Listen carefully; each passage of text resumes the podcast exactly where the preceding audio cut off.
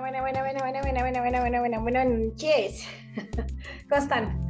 Ay, es un día largo, largo, largo, largo, largo, largo. A veces luego creo que no, que no puedo como, como, como sincronizar mis tiempos. Yo creo que es un problema que, que todos los que chambeamos mucho, este, se nos da. Pero ya estamos aquí, enlazados. Vamos a esperar a nuestro invitado de hoy mientras les doy los anuncios pertinentes eh, del resto del mes. Eh, va a estar eh, mi querido Gerson, ojalá que lo sigan, tiene muchísima, muchísima vista. Es uno de los psicólogos que más admiro y además creo que tiene una, una importancia dentro de la creatividad maravillosa. tiene videos excepcionales, estaré como posteando como toda la publicidad ya la próxima semana. Eh, que hablaremos sobre constructos eh, bien importantes sobre la depresión. Creo que es importante abordar este tema em, desde, desde los enfoques mm, realmente eh, mediáticos en tratamiento, ¿no? Es importante. Y vamos a tener este, también una invitada maravillosa, déjeme poquito, ¿eh?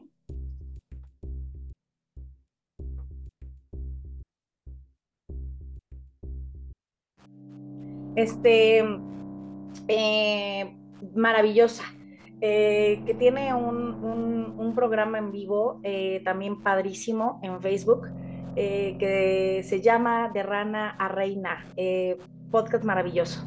Estará muy bueno este, este mes. Y el próximo, el próximo mes estaremos tratando tema, un tema que es por vía personal, que creo que necesita ser abordado en todas las áreas, que se necesita mucha información, más porque la desinformación en la red social de TikTok em, creo que está haciendo como, como, como, mucho daño en la temática del autismo. Em, yo creo que cualquiera se puede autodenominar, autodenominar, como autista y creo que es necesario los parámetros de explicación. ¿El por qué? Aquí en León, Guanajuato, de donde soy originaria, de donde, de donde habito y donde se hace psicomorfosis, eh, vamos a tener un curso congreso eh, totalmente gratuito para los que son de León y zonas eh, cercanas en el Aranda de la Parra, este, hablando de esto. Entonces, ya les daré información más a ratito. el auditorio será totalmente visible y, podrán asistir sin ningún costo. Esto es un servicio social de un esfuerzo de, varios profesionales que estamos haciendo posible que la información oportuna llegue. Ya está nuestro invitado, entonces vamos a comenzar con, nuestro programa de viernes de psicomorfosis con Aldo Molina. Ya, ya está aquí en la, en la entrada, ahorita lo, lo canalizo, luego lo edito.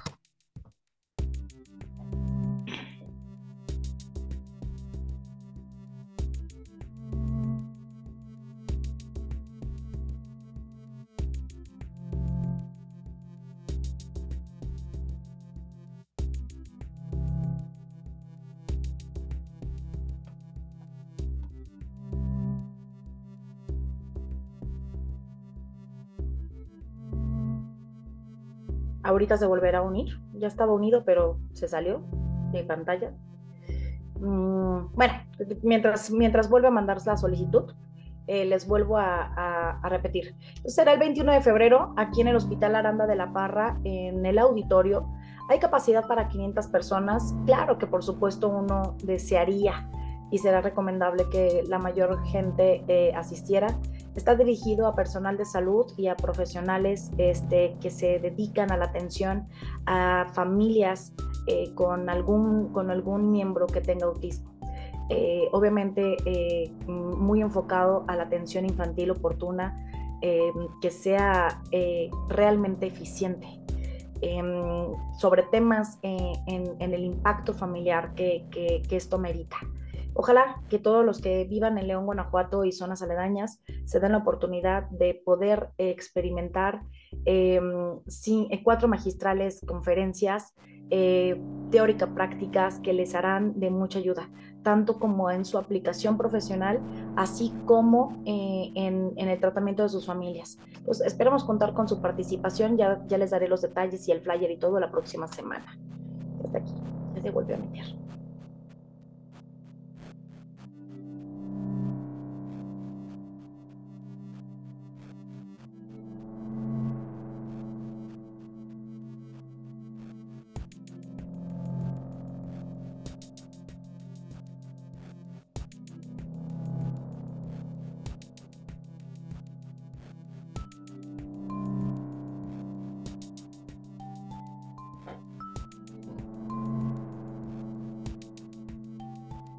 Ya saben, pongan sus preguntitas, sus comentarios, todo lo que deseen poner.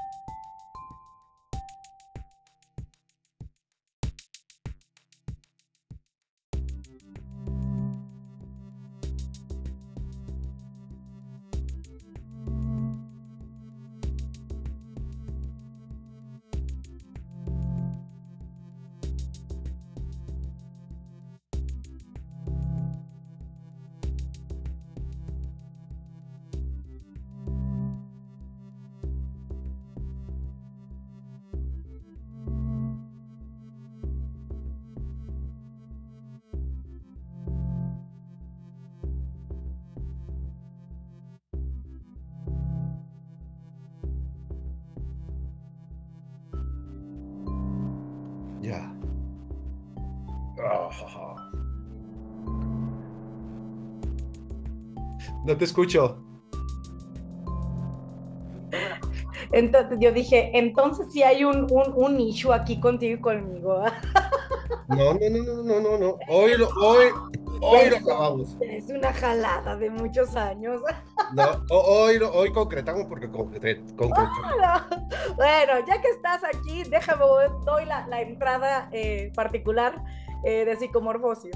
Bienvenidos a la novena temporada de psicomorfosis, segundo programa, programazo este, esta vez en horario estelar. Eh, la, vez pasada fue un horario especial porque los invitados no podían a esta hora, pero ya saben, eh, son todos los viernes de 9 a 10 de la, de la noche, eh, exceptuando que un, que un invitado pueda hasta, hasta más tarde, se hace hasta más tarde. Nos adaptamos al horario. Total, el chiste es el cotorreo y la platicada. Bueno, para contarles, siempre cuento la, la anécdota de cómo encuentro a mis invitados. Mi invitado de hoy se supone que debería de haber estado desde la primera temporada, mi gente, antes de que el boom de todo, de todo lo que, de todo lo que está surgiendo en las redes pospandémicas, este, surgiera, ¿no? Em, todavía Psicomorfosis era, era, era un programa de, de, era un piloto, era algo que, que, estábamos haciendo solamente por conectar con la gente en pandemia, por, por, por tratar de armar algo que, que, pudiera pues sacarnos un poco el desquicie del encierro. Y, y, no se pudo hacer, no, no, no pudimos cuadrar, no sé qué fregos pasó porque ni me acuerdo. Y pasó una temporada y yo veía Aldo Molina y de los posts, ¿no? Ay, sí, Aldo, Aldo, Aldo, Aldo. Bueno, total que ya pasó la novena temporada, dije, ya, ya, basta, basta, basta, basta, creo que es momento de hacerlo. Es aquí cuando yo les digo que la palabra tiene que pesar, mi querida gente. Las cosas que tienen planeadas tarde o que temprano, si uno tiene voluntad y acción y decisión, se logran hacer. Así que bienvenido, mi querido, mi querido Aldo Molina, por fin te tengo aquí en Psicomorfosis, en este programa que se trata de la divulgación libre de lo que quieras hablar. Y escogiste un tema, pero sí de esos que son míos, chile, mole y pozole sabroso. Sí, nomás porque sería muy inadecuado mostrar la caguama, por eso me preparé un café, pero vamos a hablar de trauma y familia. A ver, es un tema denso a lo que yo me dedico. Soy psicotraumatóloga, entonces de esto como, sé lo complejo del tema, pero, pero no hay nada más rico que, que, un invitado em, experto en esto pueda dialogar y mostrar a la gente un parámetro distinto al, de uno, al que escuchan todos los días, de lo que es este tema que, que, sí, que sí puede simbrar, más terminando las navidades y, y todos estos climas atmosféricos donde muchos están obligados a convivir con un sistema familiar que, que, que, que en los tiempos pasados no les hicieron tanto bien. Entonces, a ver, mi querido Aldo, te cedo la palabra. Gracias por estar aquí. ¿Cómo se come el trauma y la familia? Ay, ay, ay, ay, ay.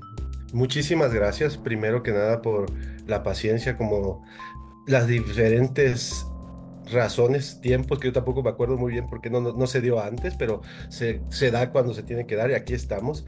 El trauma y la familia, ok. E, e, es justamente, quiero empezar desde cuando me, justo cuando me mandas la invitación, venía yo de regreso de una reunión familiar de las fiestas. Claro que a veces es difícil quitarse los anteojos o las gafas ya de, del trabajo, desenfundarse de la piel. A veces yo me pregunto cuál es la piel, la real, la del psicólogo la de Aldo. A veces se entremezclan cuál es este, el rol. Y vi muchas cosas que conectaron. Por eso cuando me dijiste este tema libre, ¡pum! Trauma de familia. Y mi labor de cotidiana es de psicoterapia, trabajar. Ajá trabajar, estar escuchando, viendo, especializándome en esto.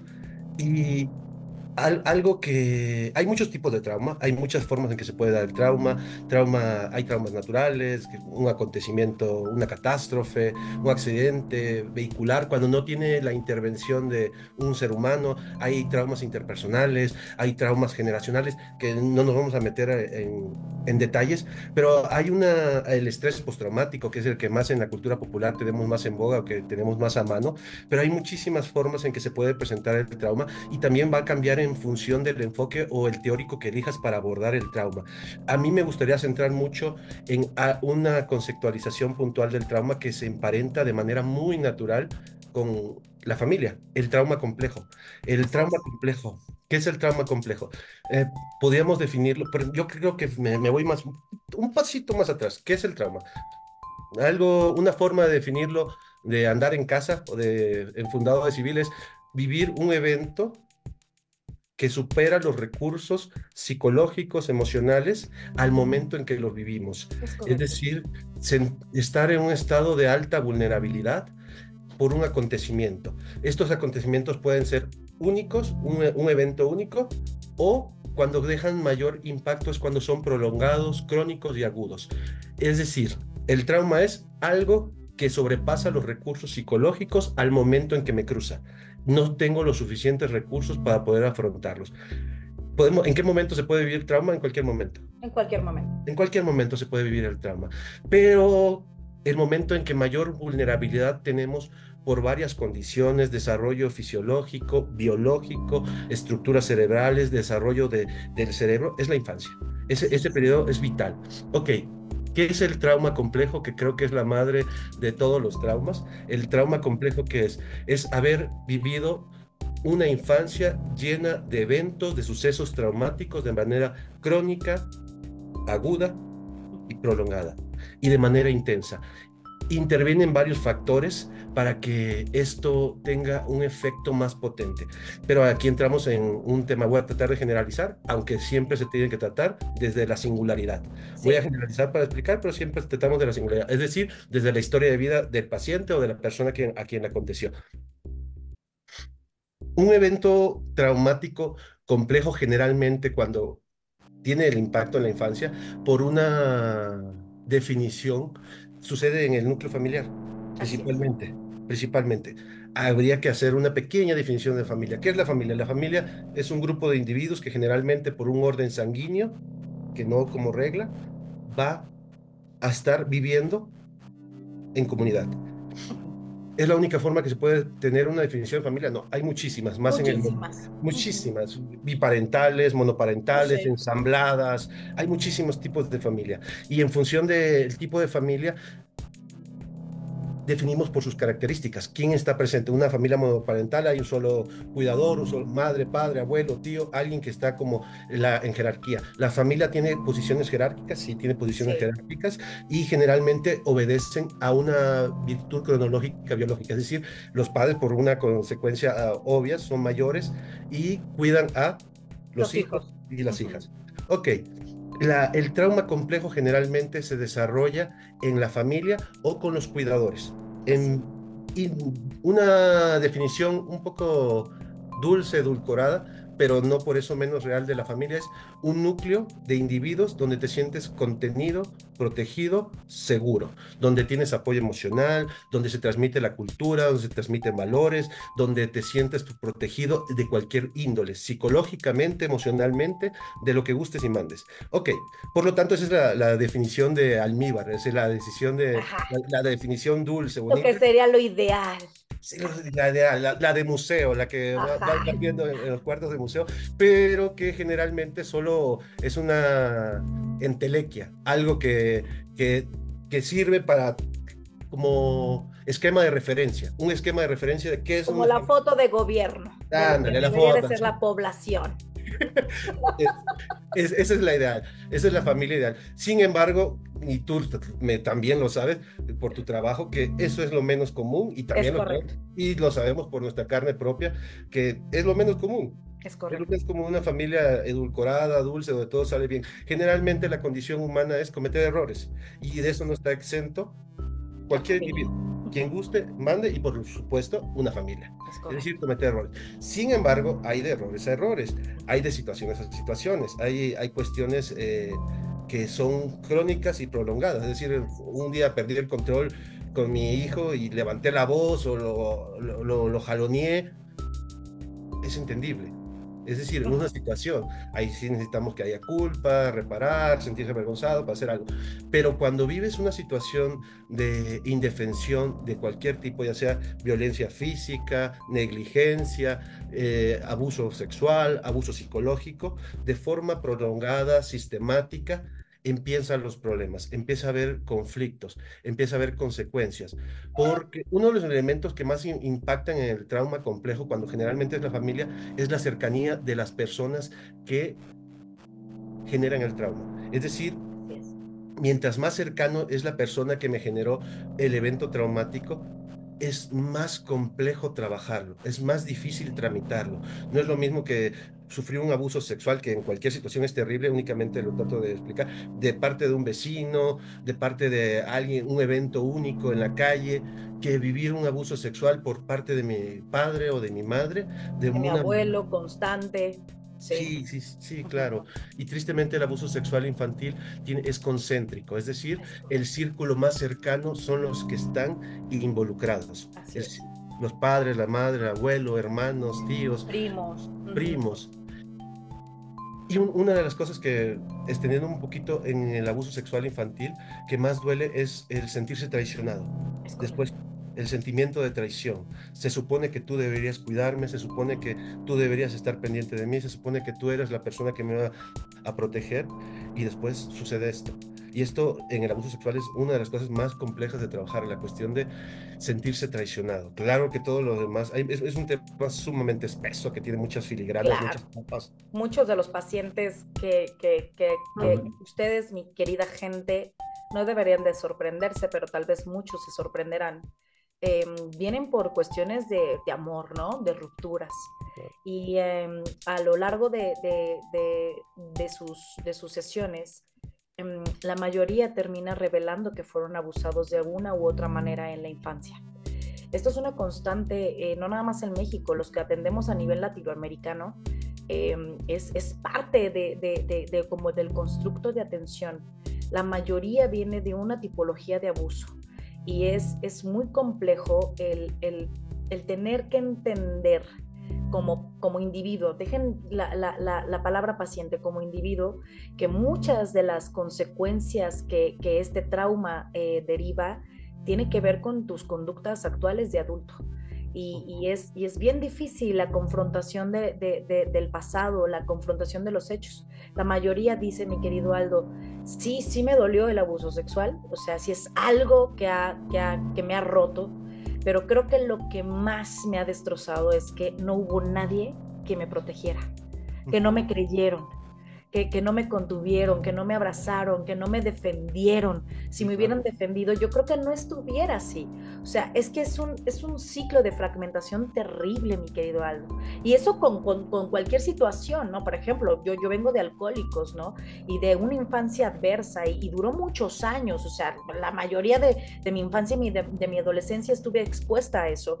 Y, cuando lo entiendes, cuando lo estudias, cuando lo procesas, cuando lo trabajas, que son mucho, es mucho tiempo de tratamiento para poder entender uno como psicólogo. Imagínate, mi querido Aldo, la población común. ¿no? Que no tiene esta información cercana ahorita gracias a la vida y a toda la exposición de, de lo que es la difusión de, de todo este tipo de aplicación y de esta problemática, pues podemos hablar de esto libremente, pero qué demonios, hace 10 años no mm. podíamos tocar estos temas tan, tan, tan, tan álgidos, tan, tan, tan fuertes justo el momento histórico, creo que tocaste un punto importantísimo, el momento histórico y el acceso a información que tiene ha tenido muchas consecuencias, todos los movimientos o los sismas culturales, ideológicos que está habiendo, el feminismo, las cuestiones de movimientos que han tenido un impacto tienen un papel muy importante las redes sociales y la manera en que se difunde de manera masiva la información, los podcasts, tu programa, la misma página que trabajo, donde vamos teniendo y esto también lo hacemos de una manera masiva, pero también se hace en, en, la, en las sesiones individuales con la psicoeducación, darle información, porque como tú dices, no todo el mundo tiene por qué saber tanto conocimiento técnico, muchos pacientes tienen de una manera muy intuitiva, claro, ciertas eh, ideas que tienen un equivalente conceptual desde la psicología, de la psiquiatría, y que cuando entienden exactamente qué están pasando, es, es que no entiendo que este malestar, o no entiendo por qué me quedaba paralizada cada vez que había un abuso, y se enojan porque es muy común en las, de las respuestas ante el evento traumático. Así es. Paréntesis, ante un evento traumático hay tres respuestas. Atacar, huir, paralizar. paralizar. Y son biológicas. Son biológicas, son biológicas. Tienen que ver con sistema límbico, tienen que ver con neocortes, tienen que ver con una cuestión de, partiendo del hecho de que somos una especie de mamífero que tiene una, una capacidad diferente a los demás seres vivos, que es el neocortes, funciones ejecutivas, que ahí donde viene la capacidad de abstracción, la capacidad de lenguaje, la capacidad de pensar eh, y analizar la información, que eso es hasta donde se sabe hoy, lo exclusivo de la experiencia humana.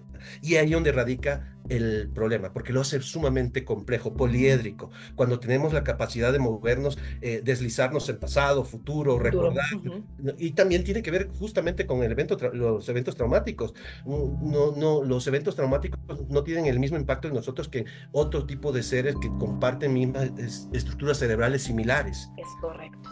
O sea, ok, el, el abuso sexual, pues, y hay una cuarta forma de reaccionar que es exclusiva de los humanos, halago, o hacerte amigo del agresor, que es una, todo esto tiene como objetivo sobrevivir. Es correcto. Sobrevivir, sobrevivir. Es decir, y ahí es donde entra el problema. Perdón, perdón. No, no, no, no. De hecho, de hecho, no te iba a interrumpir. Ah, ok, pero, quería que lo repitieras realmente es sobrevivencia. Sí, claro, claro, claro, claro. Y, hay que pensar que el cerebro funciona bajo un principio biológico.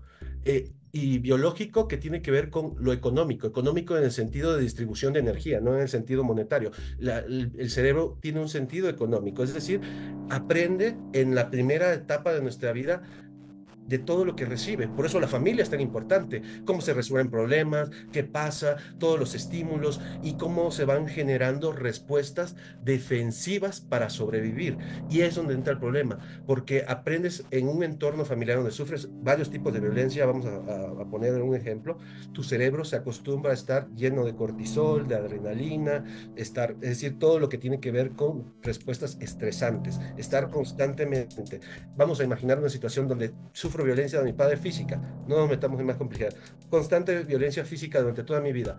¿Qué cosa aprende mi cerebro? Primero, a estar siempre alerta, hipervigilante, estar observando. Y cuando sucede esto, son personas que detectan muy fácil los cambios de ánimo por medio de demás. Oh, claro. Sí, claro, porque su cerebro aprendió alerta, ve cómo está, amaneció de mal humor, detectan tonos de voz, detectan este, cambios en, en la fisionomía, hoy está de malas, no, no voy a hacer nada.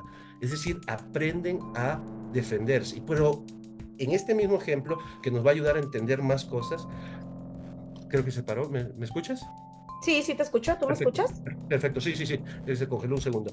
Ok. Este cerebro aprendió a defenderse vigilando, ejemplo, vamos a quedarnos ahí. Y por lo tanto, una vez que sale de este núcleo familiar, ya está mejor, si no se trabaja, si no hace algo para hacer, primero tener el grado de conciencia que la forma que actúa, es decir, esta hipervigilancia siempre atenta a la intención de los demás, se puede llevar ya su vida que ese es el problema, que se queda el, cerebro de cierta manera programado para actuar de cierta forma y le va a pasar con su jefe, con su pareja, que cuando escuche un tono de voz específico que se relacione en su cerebro con el tono de voz que usaba su papá cuando estaba enojado, ¡pum! O sea, la amígdala... Se va a disparar se va a disparar, que la amígdala es como la alarma sísmica, eh, la, la, alarma sísmica del cuerpo que dice peligro, peligro, peligro, es la parte más directa, es una de las partes más arcaicas. Y en el, en el estudio del trauma psicológico, la amígdala es fundamental entenderla, es una de las partes más arcaicas que tenemos como especie en términos filogenéticos, es decir, en términos evolutivos, biológicamente, la amígdala es directamente el tallo cerebral eh, peligro, peligro. Hay muchos sistemas de emergencia en el cerebro, pero el más, más arcaico y por lo tanto el más directo es peligro. Y es la amígdala, perdón, que avisa peligro, prende las alarmas y inhibe, que ahí es donde entra la parte más, este, que nos va a ayudar a entender más cosas, inhibe todo lo que es lo prefrontal. Lo prefrontal las funciones más racionales. Por eso cuando alguien, no sé si te acuerdas que en la pandemia habían esta Lady Pizza, Lady esto, Lord esto, personas que perdían el control en medio de algo. Y la gente trata de calmarlo, espérate. Se activó la amígdala, está en modo ataque, en modo no va a se inhibe la parte más racional, porque la amígdala está diciendo hay peligro, defiéndete, ataca. Acuérdense que las, las, cuatro formas de reaccionar, hay gente que tiende más a atacar y son los que... Ah, o algo muy cotidiano, mi querido Aldo, es cuando, cuando se critica o se juzga, por ejemplo, la violencia eh, intrafamiliar en cuestiones de, de, mujeres. Y mucha, muchas mujeres o, hombres, lo que sea, o la población dice, pero ¿cómo es posible que, que, que se quede? O, estos juicios eh, tan, erráticos, ¿no? De, claro, es que también a ella le gusta esta vida o a él le gusta esta vida, porque también hay hombres violentados, ¿no? Sí, claro. Y, no, o sea, el quedarte, el permanecer, es una réplica de la sobrevivencia que tuviste, claro, que proceder desde la infancia. O sea, no me estoy quedando porque quiero, me estoy quedando porque mi cerebro mi corteza prefrontal, que es la que me ayuda a tomar decisiones, donde controlamos impulsos, etc, etc, etc, me está diciendo, por favor, quietecita, no te muevas porque te mueres. si tú te eh. vas, pierdes la vida, pierdes a tus hijos. O sea, eso es la importancia de lo que tú estás diciendo en términos eh, eh, de, la realidad en la que vivimos, mi querido Aldo. O sea, o, actúas de una manera tan impulsiva como lo que tú decías de las ladies no sé qué, Lady Tamalera, Lady Caguamera y Lady todo lo que sigue. también. Y, también para las personas que, que, que, que quedan paralizadas por años en un ciclo de violencia interminable, pero no es porque les guste, es porque no tienen las herramientas, las fisuras neurofisiológicas no les permite accionar de otra manera más que de la única forma en la que sobrevivieron durante años. Sí, sí, es correcto. Y mm, gracias por, por ahondar en esta parte, porque creo que se emparenta muy bien con lo que estamos hablando, la cuestión de, de cómo desde afuera podemos generar un juicio que generalmente es de valor, un juicio moral, y a veces los, el analizar situaciones particulares desde la moralidad no es un análisis, sustituye el análisis, es porque lo moral es binario, bueno o malo, y no se meten en, lo, en la experiencia humana que generalmente es compleja y por lo tanto tiene tonalidades. No, no, no, no, difícilmente una observación moral va a ser el, un análisis cierto. Hay personas que se quedan en situaciones de violencia por muchos factores, incluyendo el económico, incluyendo su historia de vida, que es un poco donde nosotros nos estamos centrando, el que aprendieron que las personas comillas, que te aman, papá, mamá, te, violentan, te violentan. Es decir, es parte de la dinámica y se normaliza. De nuevo el cerebro entiende, esto es lo normal, es lo normal. O sea, por lo tanto, cuando encuentro una pareja con actitudes similares, sí, esto es lo normal, aquí me tengo que quedar. Y súmale un sistema cultural este, machista, vamos a decir, hablar claro, vamos a hablar claro, un sistema que, como tú lo dijiste, esto es muy latinoamericano y me, me, atrevo a agregar, en lugar de latinoamericano, iberoamericano y me atrevo un poquito más para allá, occidental es muy occidental. No, no, es exclusivo, pero sí, se, sí se, estadísticamente se nota cómo esto, este tipo de patrones de violencias, tanto sexual, familia, todo este tipo de cosas, hay una, está marcado en Latinoamérica. Hay un, hay, un índice muy marcado. Y claro que tiene que ver con una cultura machista. Claro que tiene que ver con eso. No es la única explicación, pero ahora nos regresamos de nuevo a lo psicológico. Y me regreso de nuevo a las formas de, de reaccionar ante un evento traumático. Vamos a, abordar algo que me encuentro mucho en las sesiones cuando trabajamos abuso sexual en la infancia. Hay mucha culpa y vergüenza por haberse quedado paralizados en los constantes eventos de abuso sexual. ¿Y por qué cuando no tienen esta información que esta fue la forma en que su cerebro aprendió a sobrevivir? Porque es una reacción biológica, embotamiento. Piensen en las gacelas, piensen en todos los mamíferos que, que vemos en las caricaturas que, que coloquialmente dice hacerse el muertito. hacerse el muertito es embotamiento, es decir, paralizarse, el sistema respiratorio, cardíaco se va a lo mínimo. ¿Para qué? Para sobrevivir. Ok, en los humanos, cuando sucede esto, un abuso sexual, ejemplo, y se quedan paralizados, generalmente la primera forma en que reaccionamos en la infancia ante una situación traumática y que después se va repitiendo en diversos momentos, es el tipo de reacción que vamos a tener a lo largo de nuestra vida. Si me permites ah, un ejemplo, en una situación de, con alguna paciente, vivió diferentes tipos de abuso sexual en su infancia y se quedaba paralizada y ya siendo adulta le pasaba lo mismo y estaba muy enojada con ella misma, sentía mucha vergüenza porque se responsabilizaba. Es que yo no hice nada. Ya era una adulta, ya podía defenderme y no hice nada. Cuando empiezas a, con la psicoeducación y le, expones todas esta, estas cosas, viene una especie de remanso, empieza a ver, yo le digo, empieza el camino a, a, la cura, empieza el camino... La autocompasión. La compasión y entenderse, y entender que no era su culpa. Y después viene un proceso donde en, el, en el, caminar de terapéutico viene la ira, viene mucho enojo. Y ahí es donde, bien, porque el enojo activa.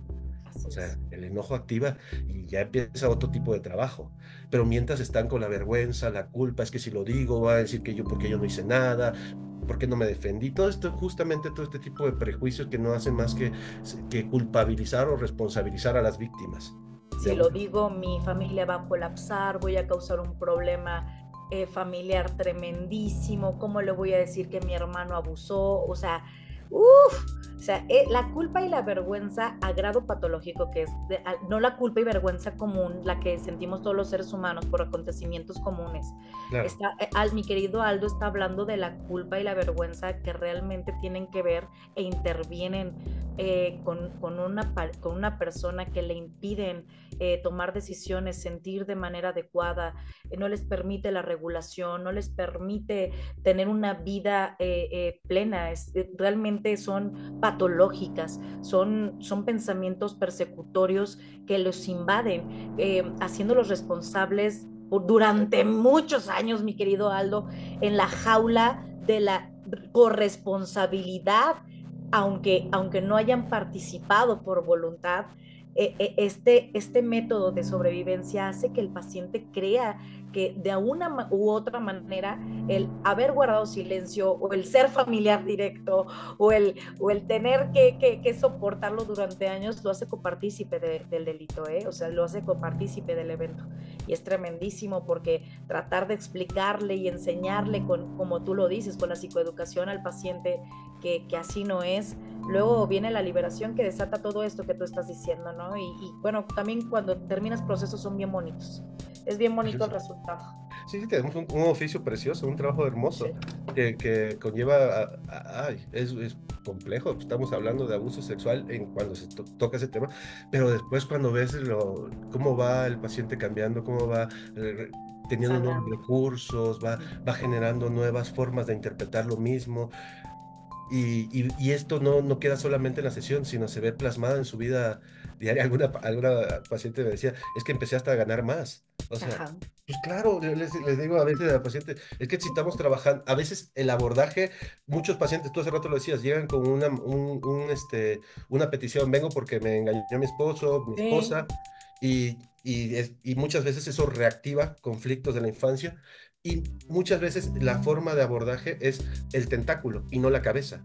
Es decir, el tentáculo es por lo que vienen y muchas veces se enfocan en el tentáculo. Tengo ataques de pánico. Ok, se reactivaron. No los tenía desde que tenía 12 años. Y te vas a los 12 años y vas a tratar y ves todo el historial de trauma complejo o de eventos traumáticos y vas entendiendo, esa es la cabeza. Muchas veces la gente, más bien, perdón, muchas veces en psicoterapia se aborda el tentáculo y no se van al origen.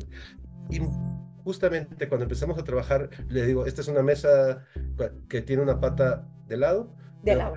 Empiezas a trabajar, levantas la mesa y de pronto se deja de caer el agua de este lado. Es decir, impacta en toda tu vida cuando entras al núcleo, el epicentro del conflicto, que no es una regla, pero muchas veces, y aquí entra un libro canónico para mi punto de vista de Judy Herman, que se llama Trauma y Recuperación, que ella es la, precursora del, del término trauma complejo, que es un libro precioso y que lo desarrolla, la primera parte, si me permite, la primera parte del libro aborda, hace un, una, un desarrollo desde los diferentes momentos en que se ha abordado el trauma y llega un cisma en el estudio del trauma cuando se aborda desde el género, todos los tipos de violencia que viven las mujeres y cómo estuvo velada esta violencia. Cuando se entra a trabajar, incluyendo Willy Herman, empieza a descubrir elementos del trauma complejo, que es, es que era algo que estaba velado, es que el estudio del trauma, de cierta forma, como tú dices, está en lo oscurito, a nivel familia, a nivel individual, por la vergüenza, la culpa.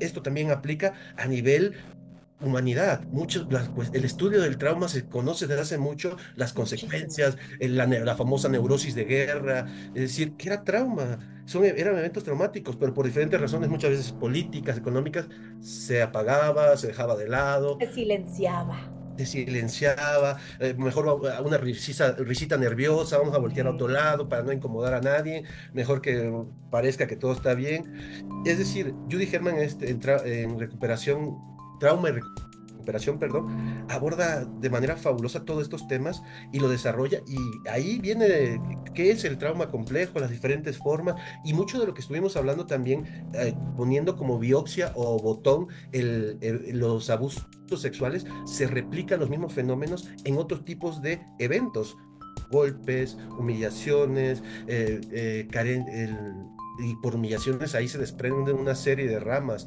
de física, eh, obligarte a hacer cosas a cambio de comida. De comida. Sí, o sea, cosas tremendas, tremendas. Y vienen también los mismos tipos de respuesta.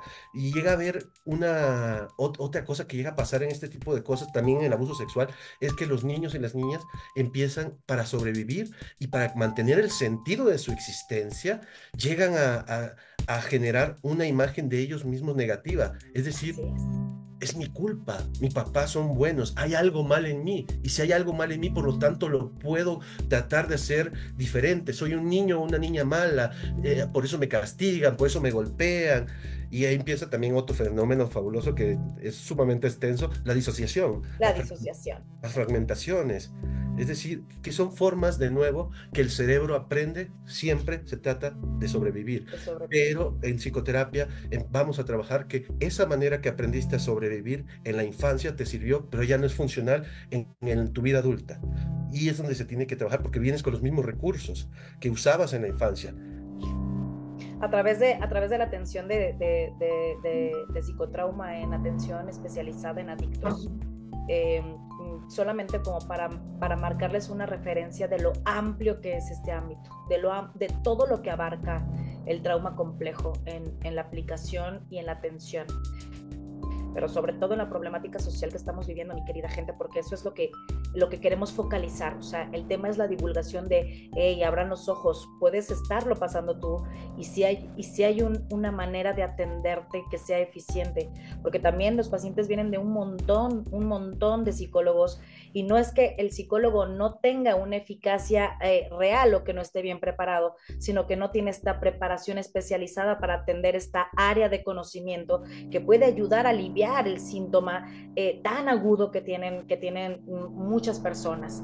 Pero en cuestión de adictos, ahorita que, que, estabas dando como esta explicación ¿no? de la sobrevivencia, muchas de, la, mucha de, la, de, las, de las partes o de la focalización que se ha dado de la atención en la adicción es, eh, es pacificada y, y, y, contrarrestada la conducta, ¿sabes? En cómo, cómo, cómo quitarle el hábito y reemplazarlo por hábitos más saludables pero cuando se omite toda esta historia de trauma, toda esta secuencia que, la mayoría de los adictos ha tenido que vivir, hay que tomar eh, esta posición de poder analizar desde lo profundo cada herida eh, eh, que, se, que se formuló a través de estos impactos repetitivos y cómo estos afectaron bastantes áreas que, que hoy se transfieren en, en, en, un diagnóstico erróneo. Mucha gente viene con diagnóstico de ansiedad, viene con diagnóstico de depresión, viene con diagnóstico de, de trastorno límite de la personalidad y cuando uno puede ver a través de la, de la, de la vida del paciente, cuando uno está atendiéndolo,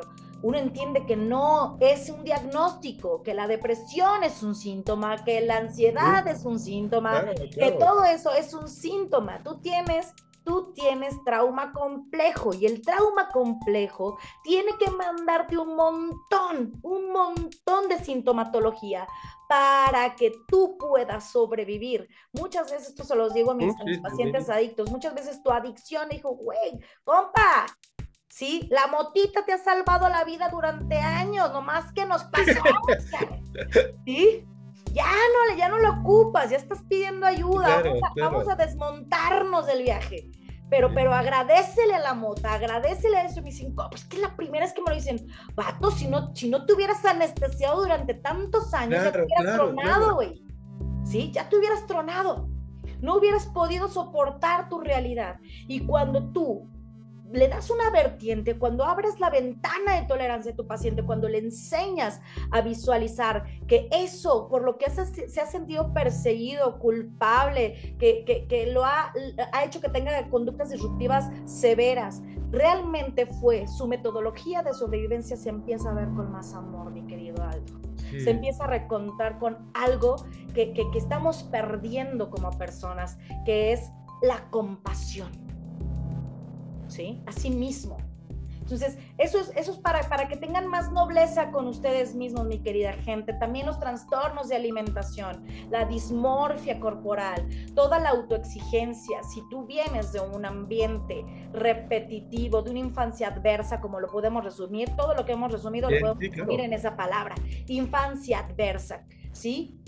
Date, date la oportunidad de, de analizar tu historia de vida, de ver de ver que, que mucho de las cosas por las cuales te has culpado, por muchas de las cosas que, que te has castigado durante muchos años, realmente, posiblemente, muy seguramente, mi querido Aldo, es lo que les, nos ha salvado el pellejo. ¿eh? Qué, qué, bonita forma de verlo, o sea, de darle el reverso, justamente esta manera, que, y que sí, que esto que, que a veces eh, por diferentes razones estigmatizamos o no profundizamos en un análisis, simplemente pues no todos tienen que tener esta información o esta, esta psicoeducación, porque hay, no todos son psicólogos, no todos tienen acceso a la misma, no todos les interesa, porque llega, llega, algún paciente llegaba porque se preocupó de que su mascota, que ama mucho, hizo algo y la agarró con fuerza que se dio cuenta, la soltó y dice, ah, y llegó por eso era el inicio, me decía, vas a ser como mi coach.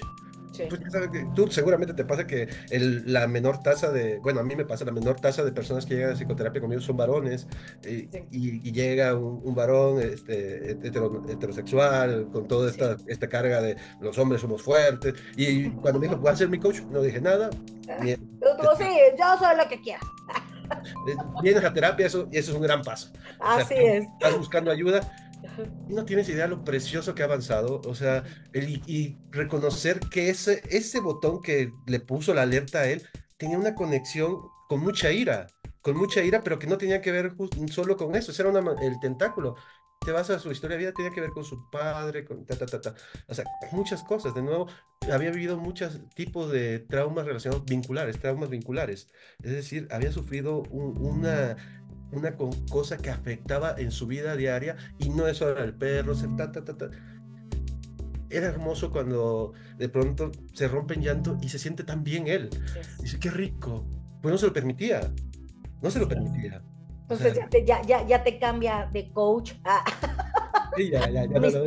a, Mister, terapeuta, ¿no? Ya, ya, ya, Muy bien, lo estamos haciendo muy bien. En estas fechas post navidades, fíjate mi querido Aldo, no sé si te pasó, cuando, cuando yo no descansé, siempre trabajo porque creo que es uno de los periodos más más complejos para mis pacientes, bajo el ritmo, pero, pero no, no, no paro. Pero muchos pacientes obviamente se van de vacaciones o tienen estas reuniones familiares, se dan este break. Pero yo, no paro porque una de las razones por las cuales no me tomo en, en, esta, en estas fechas eh, eh, eh, una pausa es porque sé que la mayoría de mis pacientes vienen sumamente movidos en la cuestión emocional y en todos los aspectos y no, no voy a abordar el tema de Navidad porque ese ya pasó, ya pasó la época de Santa Claus, estoy hablando de la post-Navidad, que estamos todavía en el periodo de, enero y febrero, que un paciente normatizado se trata de, se tarda en regularse. ¿Por qué es que quedamos tan afectados, no?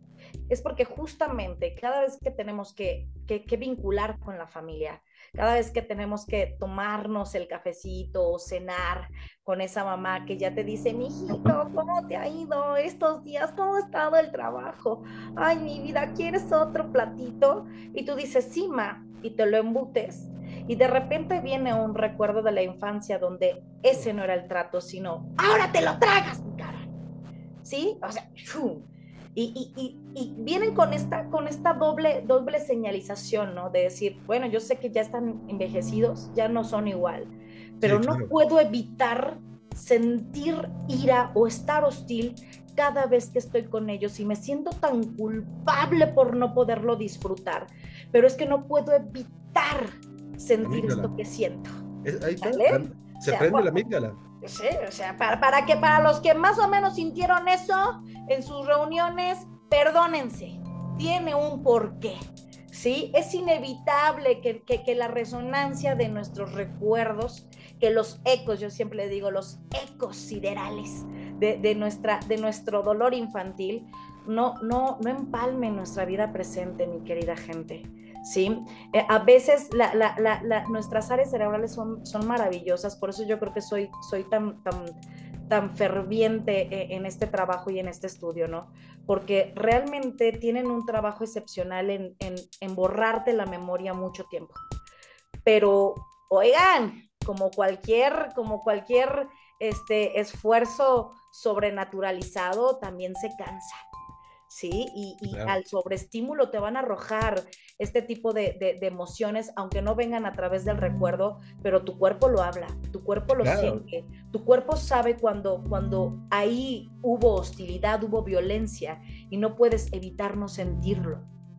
Hay un libro precioso de trauma de Van der Sat, me va el, apellido del autor, pero es... El cuerpo, lleva, la, el cuerpo lleva la cuenta. Y es precioso, justamente esto que hablas, el cuerpo reacciona, porque de nuevo, la, la amígdala y la ansiedad, la ansiedad no es, no es, cerebral, la ansiedad es biológica, es del tallo cerebral, porque es el sistema que nos dice que algo, algo nos pone en peligro. Es decir, justamente sí, estas épocas, yo ya, ya lo tengo bien checado, de octubre a diciembre, yo como soy de rendimiento compulsivo, que son de, fruto de mis traumas, lógicamente, necesito estar trabajando, haciendo, este, tengo que trabajar, vengo de... Claro que no todos los, todas las personas con vocación vienen de un evento traumático, no, pero, muchos, buenos terapeutas, pero muchos buenos terapeutas creo que han vivido y saben lo que es eh, estar un poco rotos, el haber padecido, sentir dolor. Es decir, claro que entiendo, pero diciembre, hay muchos estudios sobre esto. Tiene que ver justo las condiciones climáticas, el ambiente, se vuelve, eh, por, por, una condición únicamente climática, se vuelve un poco una tonalidad más gris en algunos lugares, no en todos, pero también tiene que ver la carga simbólica y el peso cultural de estas fechas. Hay gente que se pone muy mal y se mal. porque viene, porque voy a convivir con mi agresor, porque no tuve una navidades en mi infancia como yo quería, porque sí, otro clásico que todo está bien y, y el, uno de los miembros de la familia cada 24, cada 31 hace algo para que estalle la ah, fiesta. O sea, es decir, no le significa o no tienen un ropaje simbólico y emocional, psicológico relacionado de forma positiva. Y esta es la misma lógica para los que a veces se preguntan eh, ¿Por qué no me gusta mi cumpleaños? Pregúntate cómo te los pasabas en la infancia. Claro, de nuevo, el cerebro también lleva la cuenta. El cerebro no, no olvida. Se acuerda aunque tú no te acuerdes. O sea, hay, otro tipo de memoria, no solo la implícita, hay, explícita, no, no, hay muchas formas de recordar, hay, hay formas de recordar corporales, que de nuevo, volviendo a personas que han sufrido abuso físico o sexual, el, hay, que los tocas de cierta manera o cuando están teniendo intimidad, se reactiva desde el cuerpo y entra, ¿qué, qué me pasa? Es, es complejo. Vaya, acérquense a un profesional, busquen ayuda, es muy, muy válido. Gracias al mundo en que vivimos, la cultura de la psicoterapia ha sido quitado este se ha desestigmatizado, ha, tenido, ha dejado de tener una carga tan peyorativa que a veces se le daba en la cultura popular. Hoy las nuevas generaciones creo que vienen con cosas tan liberadas, ampliaron la caja del mundo en muchos sentidos, donde entra más gente, incluyendo gente que se siente cómoda buscando ayuda. Es correcto. Que es, que es precioso, un regalo precioso del momento en el que vivimos. Así es, mi querido Aldo. Ya estamos llegando como al cierre del, del programa. No buenísimo programa. Yo iba por la botella de vino, les la de hablar de trauma a mis invitados, pues les da cuscús, ¿sí? No, también, también puedo entender cómo por qué, pero, pero, pero qué bonito. Pues sí, sí, todos tenemos de alguna forma experiencias desagradables y muy seguramente hay muchas personas que ahorita están cayéndole 20. qué bueno. Para eso, qué, qué, bueno que existe este programa para eso, que difunda todo este, este tipo de información. Así es, mi querido Aldo. Mira, eh, voy a cerrar con esto. ¿sí? A lo largo de, de, de, mi trayectoria, eh, desde que yo era estudiante, cada quien tiene sus razones por las cuales estudiar psicología. Yo venía de una línea de, primero estudiar filosofía porque primero quería entender el pensamiento, ¿no? Eh, yo soy bien pacheca. Pero fíjate, yo primero me metí a psicología un semestre y dije, no, ni madres yo no puedo con esto hasta no entender el pensamiento, ¿no? Y me fui, y me fui a, a, Zacatecas a estudiar filosofía, después regresé y terminé mi, licenciatura de, psicología y de ahí pues a especializarme, ¿no? Pero eh, cuando, cuando encuentras em, un porqué desde el, desde el fondo de una decisión y un amor por la vocación, cuando, cuando puedes ver al ser humano no como un producto de sustento, no como una mercancía que me va a dar a mí eh, la subsistencia, puedes disfrutar arduamente este camino tan cansado. Yo, yo, yo hoy, justamente hoy, mi querido Aldo, he sentido el peso de mi profesión en todo mi cuerpo. Em, muy cansada. Y, y, me decía mi mamá hace ratito, ¿no? Me decía, ¿cuánto tiempo vas a durar así, no? Cuando yo crea que he saldado la deuda de todos aquellos que salvaron mi vida. Lo hago con amor. O sea, esto, esto, esto es a ímpetu personal. O sea, esto lo hago todos los días, aunque me sienta muy cansada. Creo que hay muchas personas que se sintieron muy cansadas y que con una charla, un libro, pagándome la colegiatura, sacándome de mi casa, salvaron mi vida y vale la pena cada vez que, que, uno acciona y que ve a una persona dejar de sobrevivir para empezar a vivir una vida plena. Y eso es maravilloso, porque en carne propia, como profesional, como mujer, como madre, como esposa, como hija, puedo garantizar que hay esperanza de vida, mi querido Aldo. claro. Que, que, que hay, si hay, hay mucha porquería en el mundo, por supuesto no la vamos a negar porque no la voy a romantizar, pero también hay cosas maravillosas que vale la pena vivir. La existencia lo vale, cada minuto, cada segundo. Y, es un placer para mí poder conversar y así le llegue a una persona, mi querido Aldo, a una sola persona y que esto que tú y yo hoy dialogamos pueda animarle a pedir ayuda o a tener un poquitito de luz en su calabozo, tú y yo ya la hicimos hoy. Ya nos merecemos nuestra copita de vino y salud por esta noche. Y agradecerte, agradecerte porque has tenido una participación sumamente maravillosa. Has concretado casi un curso en, una hora, informando asertivamente a mi querida gente, a tu querida gente, que espero que, que, le llegue esta información. ¿Y qué te puedo decir? Pues muchas gracias. Que, te, que la vida te lo devuelva diez veces mil.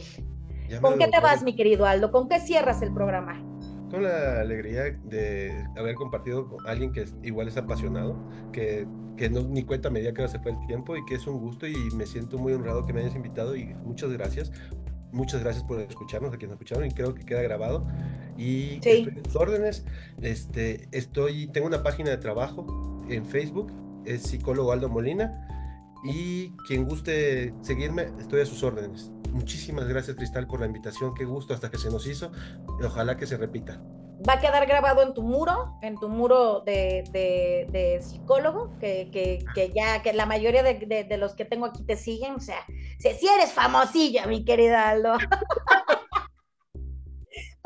Muchos lloramos cuando te cortaste tu barba, pero sí te ves guapo.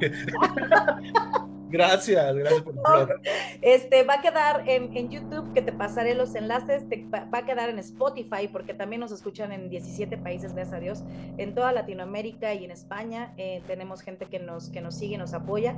Entonces va a quedar en formato podcast, que también es tu producto. Yo siempre digo, yo no hago psicomorfosis, yo solo soy yo la parlanchina que invita gente. Este programa es de cada uno de mis invitados eh, y se promocionará tu página eh, en agradecimiento. Este programa es tuyo. Más que mío, es tuyo. Y la próxima semana vendrá del que viene. Em, lo único que yo hago es agradecer su sabiduría y su participación en pro de nuestra gente. Ojalá que algún día podamos ver el resultado de nuestro esfuerzo en una población, una sociedad un poquito mejor. Muchas gracias, mi querido Aldo. Un fuerte abrazo. Que sea el primero de muchos. Ya rompimos la maldición. Ya, ya, ya, ya, y no, y aquí entre la familia, madres narcisistas, padres narcisistas, hay que aventarlo. Uy, hay para tanto, mi querido Aldo. Armemos un podcast. Jalo, jalo. Si, si la vida y el tiempo nos lo permite. Nos vemos, mi querido Aldo. Un abrazo, Cristal. Muchas gracias por que nos acompañaron. Esos abrazos. Adiós, gente.